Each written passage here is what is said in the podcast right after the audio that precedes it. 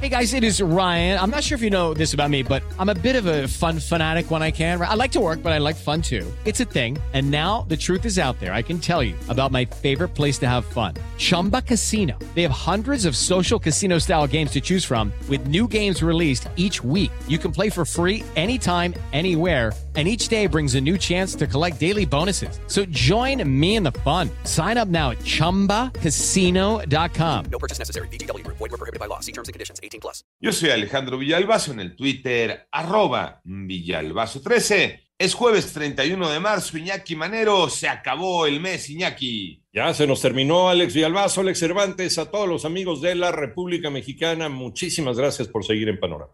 La cifra de muertes a nivel mundial llegó a 6.139.477 lamentables casos. El número global alcanzó ya los 486.990.475 personas se infectaron desde que se reconoció la pandemia en el mundo, de acuerdo con el gran concentrado de la Universidad Johns Hopkins. Y por otra parte, autoridades chinas adelantaron el confinamiento en algunas áreas del oeste de Shanghai dos días antes de lo previsto, luego de registrarse un alza en las cifras de nuevos casos de COVID-19, los cuales rompieron récord al alcanzar 5.656 en 24 horas nada más. Las cifras de la pandemia en México las tiene Moni Barrera. Debido al reporte de 2.766 nuevos contagios más en un día, la Secretaría de Salud informó que ya son 5.657.077 casos de COVID en el país y 103 muertes en las últimas 24 horas. Así suman ya 322.948 decesos. El informe técnico diario de la Secretaría de Salud revela que la semana epidemiológica que se analiza disminuyó 36% el número de contagios estimados. En los últimos 14 días, 0.2% del total registrado desde el inicio de la pandemia son casos activos, lo que equivale a 8.997 personas que reportaron signos y síntomas de COVID-19. En 889 Noticias, Mónica Barrera.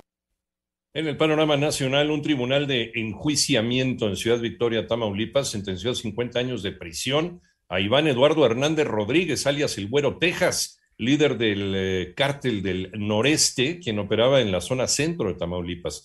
Autoridades ambientales de Nuevo León presentaron una denuncia en contra de quien resulte responsable por el segundo incendio forestal en la Sierra de Santiago y que ha devastado hasta el momento más de 1.300 hectáreas.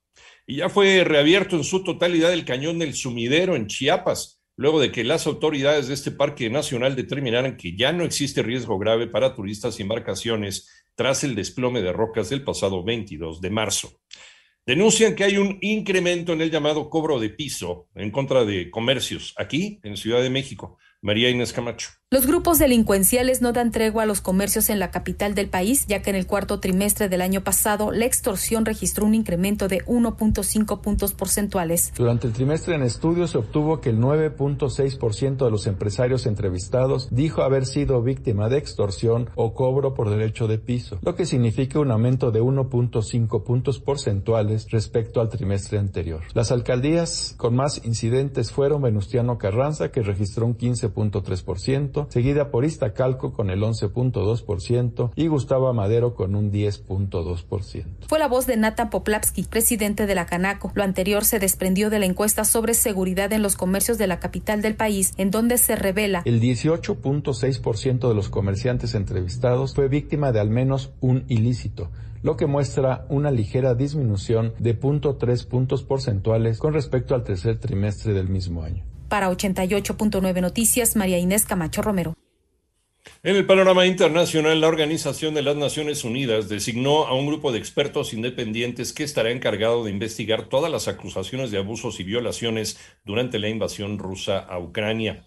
Por otra parte, el primer ministro israelí, Neftali Bennett, alertó de una posible ola de violencia que podría ocurrir antes del entierro de dos de las cinco personas que fallecieron en el tercer ataque palestino de esta semana en Israel. Y legisladores de El Salvador aprobaron una reforma que incrementa el castigo por pertenecer a pandillas. Con esta enmienda, la pena máxima se incrementó de 9 a 45 años de cárcel bajo la figura de agrupaciones ilícitas.